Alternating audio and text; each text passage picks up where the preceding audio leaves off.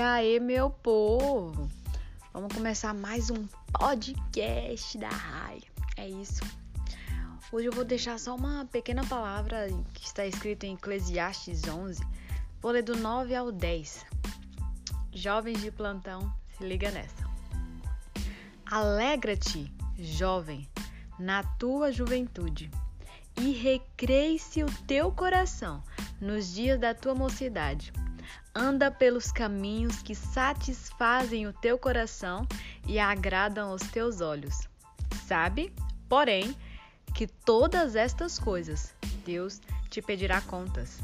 Afasta, pois, do teu coração o desgosto e remove da tua carne a dor, porque a juventude e a primavera da vida são vaidade.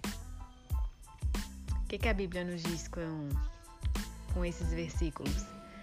Que a gente pode sim se alegrar, viver a nossa juventude, porém, sem se esquecer que de todas as nossas ações aqui na terra nós prestaremos contas para Deus.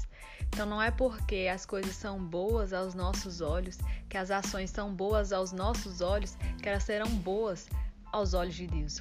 Por isso a importância de ter sempre o Espírito Santo como guia. Assim a gente pode sim curtir a nossa juventude, sem, no entanto, ferir os princípios da palavra de Deus.